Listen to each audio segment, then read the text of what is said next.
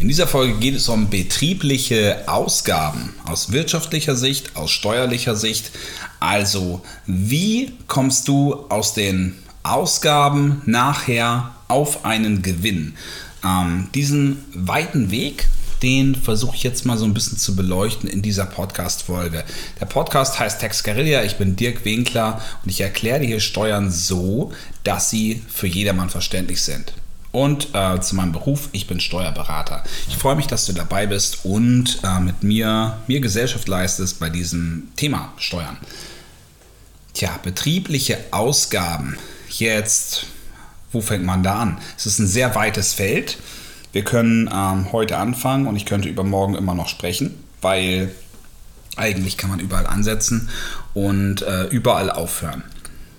Also ich als Steuerberater, ich werde ja meistens mit, ähm, ich werde nicht in die Firma reingesetzt und sage so, jetzt mach mal, sondern ich bekomme ähm, etwas ähm, Zahlenmäßiges vorgelegt von meinen Mandanten. Also das bedeutet, ich bekomme Rechnung, ich bekomme vielleicht eine fertige Buchhaltung. Aus einer Rechnung soll ich eine Buchhaltung generieren. Aus Buchhaltung soll ich eine, einen Jahresabschluss oder Einnahmenüberschussrechnung generieren. Daraus soll ich wiederum Steuererklärungen generieren. Das ist so das Pflichtprogramm. Ähm, das hat übrigens mit Beratung noch gar nichts zu tun. Also ich als Steuerberater habe da eigentlich noch gar nicht mit meiner richtigen Arbeit angefangen. Ähm, das ist die Kür eigentlich ist es auch Pflichtprogramm, aber ähm, wenn man sich mal insgesamt ähm, die tatsächlichen Gegebenheiten anschaut, dann glaube ich, ist es, ähm, ja, da könnte man an vielen Stellen noch sehr viel mehr machen. Genau, und dafür bin ich da. also betriebliche Ausgaben. Äh, was sind was sind überhaupt betriebliche Ausgaben? Das Interessante ist ja, wenn ihr mal auf das Zahlenwerk von einer Firma schaut, dann ist es eine Einnahmenüberschussrechnung oder eine ähm, Gewinn- und Verlustrechnung in einem Jahresabschluss und da stehen oben die Einnahmen, darunter kommen die ganzen Ausgaben und die Differenz ist der Gewinn. Man könnte also jetzt eigentlich annehmen, erst kommen die Einnahmen, dann kommen die Ausgaben von der Chronologie ist aber komplett anders. Also der Unternehmer wird niemals in die Gewinnzone reinkommen, wird auch nicht mal in die Einnahmenzone reinkommen, wenn er nicht zu Anfang initial etwas investiert. Man kann sagen Kosten, Ausgaben, Investitionen. Ähm, Kosten sind vielleicht erstmal etwas negativ konnotiert im Kopf. Ähm, Ausgaben möglicherweise neutral. Eine Investition ist etwas, was man heute ausgibt in dem Wissen oder zumindest in der, ähm, naja, Hoffnung, Hoffnung klingt ein bisschen blauäugig, oder mit dem Plan, mit der Vision, dass es später sich auszahlt.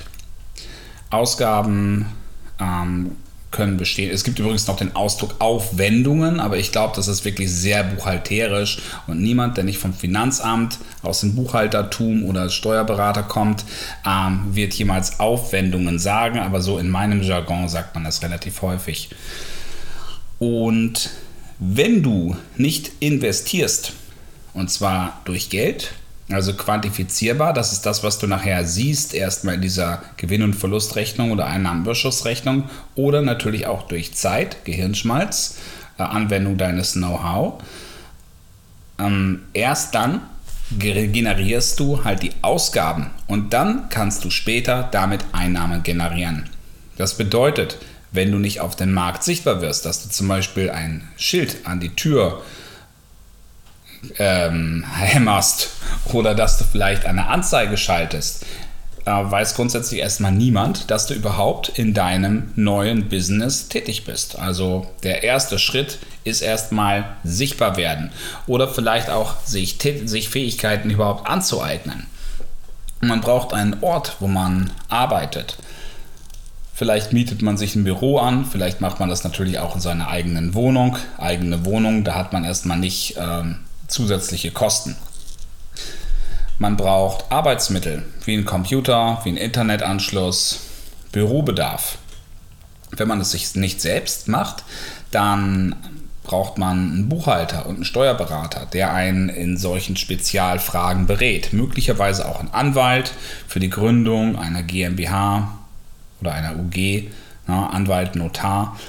Dann musste was eingetragen werden und äh, für die Eröffnung deines Gewerbes, also bevor ihr überhaupt tätig werden dürft, müsst ihr eigentlich auch, was heißt eigentlich, streicht das eigentlich, müsst ihr zum Gewerbeamt gehen und euer Gewerbe anmelden.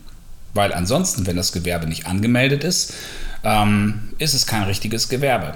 Also diesen Gang zum Gewerbeamt, der kommt eigentlich als allererstes. Also der Gedanke darf natürlich schon im Kopf reifen, was ihr machen wollt. Dann geht ihr zum Gewerbeamt, meldet das an, zahlt natürlich auch hier eine gewisse Gebühr. Ohne Moos liegt's los. Und dann könnt ihr tätig werden. Dann könnt ihr euren ersten Auftrag akquirieren habt möglicherweise ein bisschen Kosten, die damit verbunden sind. Na, hatte ich ja gerade aufgezählt. Also ihr habt zum Beispiel die Raumkosten, ihr habt den Computer, ihr habt ähm, Materialverschleiß oder vielleicht handelt ihr ja auch mit Waren, dass ihr die, diese Ware einkauft. Und dann könnt ihr diese Ware verkaufen. Oder dann könnt ihr das, was ihr produziert habt, verkaufen, an den Mann bringen, na, den Auftrag abschließen.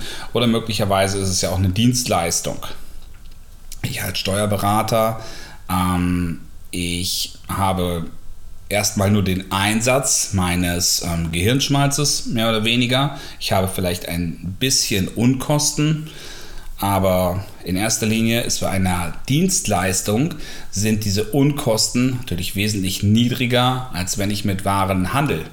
Die Waren, die kaufe ich erstmal von jemand anders, die Waren sind schon da. Meine Dienstleistung, die wird ähm, auf den, auf den Punkt oder auf den ähm, Mandanten speziell, Mandanten kannst du austauschen durch Kunden oder ähm, äh, Klienten. Das wird speziell für den erbracht. Ist eine maßgeschneiderte Lösung und dafür wird natürlich dann etwas in Rechnung gestellt und dann bekommst du später die Einnahme von deinem, von deinem Kunden eben. Aber eben, du siehst, als Unternehmer ist halt die ist es notwendig, dass du immer in Vorleistung gehst. Also du kannst nicht sagen, ich nehme jetzt erstmal Geld ein. Wer sollte dir Geld bezahlen, wenn du nichts dafür tust? Der Arbeitnehmer hat es da leichter. Der Arbeitnehmer, der schließt seinen Arbeitsvertrag ab und ähm, dann ist es klar, bekommt er einmal im Monat, in den meisten Fällen einmal im Monat, ähm, bekommt er sein Gehalt von dem Arbeitgeber ausgezahlt. Was er in der Zwischenzeit tut, ist, ich sage es mal ganz platt, relativ wurscht. Ob er sich in der Nase bohrt oder ob er sehr produktiv tätig ist. Wenn es sein Arbeitgeber, äh, wenn der das nicht in irgendeiner Form überwacht, äh, dann wird im Endeffekt der Arbeitnehmer dasselbe dabei rauskommen. Klar, ne, ich sage das jetzt relativ platt, klingt vielleicht auch ein bisschen arbeitnehmerfeindlich. Natürlich ist jeder Angestellte ähm, hat auch die Ambition, selber was zu reißen. Der ist nicht Angestellter, weil er, weil er faul ist. Äh, ganz im Gegenteil. Ne? Möglicherweise hat er ein bisschen mehr ähm, ist ein bisschen mehr an Sicherheit interessiert. Es gibt da ja unterschiedliche Menschenschläge. Der eine will unbedingt alleine arbeiten, will sich auch nichts sagen lassen, hat seine eigene Vision. Und der nächste sagt, okay, ich bin halt einfach ein Teamplayer. Ich brauche die Menschen um mich herum, die mich auch antreiben. Ähm, die Arbeit, die ich hier mache, die kann ich nur in einer Firma machen. Alleine ist das faktisch gar nicht möglich. Und insofern wirst du dann bei einem Arbeitgeber natürlich viel glücklicher werden. Und deswegen, in den meisten Fällen tust du natürlich mindestens genauso viel wie der Unternehmer dafür dein Geld zu verdienen. Aber grundsätzlich in einem Arbeitsvertrag steht drin, du bekommst dieses Geld und dafür bist du, ähm, ja, stellst du deinen Dienst, stellst du deine Arbeitskraft in den, ja, für die Firma zur Verfügung bist, keine Ahnung, 40 Stunden oder wie viel auch immer für ihn da. Aber es ist erstmal in, in vielen Fällen nicht an einen Erfolg gebunden. Jetzt kannst du sagen, okay, wenn ich jetzt Verkäufer bin, wenn ich nichts verkaufe, also wenn ich hier nicht den Erfolg habe, dann kann ich aber nicht lange da arbeiten. Das ist klar, nur der grundsätzliche Unterschied zu dem Unternehmer, wenn der Unternehmer, der also die uh, One-Man, One-Woman-Show selbst nichts reißt, dann ähm, also selber nichts verkauft, dann bekommt er später keine Einnahmen. Er wird viel unmittelbarer an seinem ihren Erfolg gemessen, als es ist, wenn du halt in einer großen Firma arbeitest. Diese Firma ist für dich ein Fangnetz. Wenn es mal einen Monat lang nicht so gut hingehauen hat, weil du möglicherweise auch krank warst, dann bekommst du dennoch dein Gehalt. Das ist der Unterschied und daraus kann man ableiten, der Unternehmer, wenn der eine Ausgabe hat, dann steht im Gesetz drin, dass diese Ausgabe immer erstmal betrieblich veranlasst ist. Also Betriebsausgaben sind Kosten, die durch den Betrieb veranlasst sind. Also wenn du sagst, ich habe das für die Firma getan, dann gibt es erstmal keine große Argumentation, die dagegen spricht. Ja, natürlich kann später, wenn deine Firma geprüft wird, kann jemand sagen, nein, sehe ich nicht so. Ähm, dieses oder äh, diese, diese Aufwendung, das, was du hier mit deinen Angestellten zusammen gemacht hast, dieser, ähm, dieser Ausflug, der war jetzt wirklich nicht betrieblich bedingt, ne? so betrieblich bedingt im Steuerjargon. Also dafür gab es keine Notwendigkeit. Aber ganz grundsätzlich ist die Vermutung erstmal, dass wenn du von deinem Firmenkonto was ausgibst, dass es auch einfach was Betriebliches ist. Und beim Arbeitnehmer ist es andersrum. Für den ist die Vermutung erstmal, dass es privat ist. Und hier musst du nachweisen, dass es einen, dass es einen beruflichen Grund gab. Der Unternehmer, ähm, da muss das Finanzamt andersrum nachweisen, dass es keinen beruflichen Grund gab. Also die, na, die Beweispflicht ist auch einfach eine andere.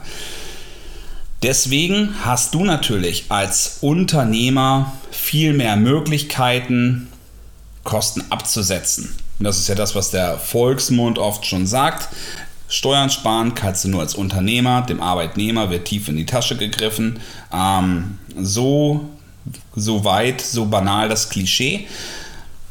Aber tatsächlich ist es halt häufig so, ähm, wenn du jetzt als Unternehmer, wenn du dir zum Beispiel ein, ein iPhone kaufst, dann kannst du das wunderbar auf Firmenkosten machen, weil na, das leuchtet schnell ein, dass der, dass der Unternehmer, ich sage immer Unternehmer, kann natürlich, du kannst austauschen durch Selbstständigen oder ähm, aktiven Investor, wie auch immer, Immobilienunternehmer. Also jemand, der halt so dieses unternehmerische Mindset äh, inhaliert hat und für sich manifestiert hat, dass für den relativ klar ist, wenn er sich ein neues iPhone kauft, dann spricht er, dann telefoniert und ähm, surft ja auch, er damit im Wesentlichen halt um, um, sein, um sein Geld zu vermehren. Sage ich es mal einfach mal so.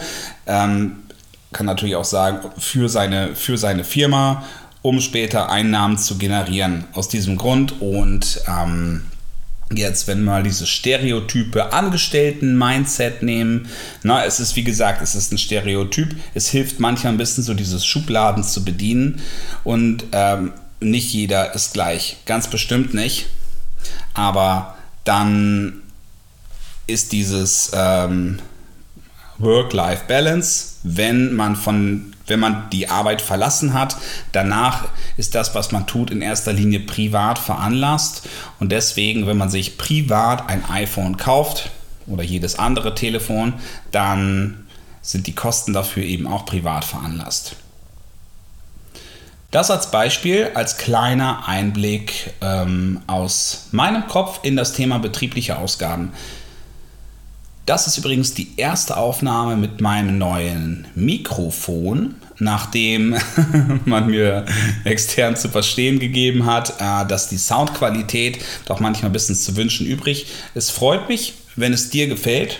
Mm, deswegen wundert dich bitte nicht, wenn ich jetzt manche Folgen vielleicht re-uploade, wenn ich merke, dass die halt einfach ähm, nicht so schön anzuhören sind. In diesem Fall ähm, versuche ich einfach den, ähm, den Inhalt, den ich damals reingebaut habe, einfach nochmal zu wiederholen und hoffe, dass ich dir ein schönes Hörerlebnis bereite. Ich wünsche dir noch einen wunderschönen Tag, erfolgreichen Tag, gesunden Tag und mach was draus. Bis bald.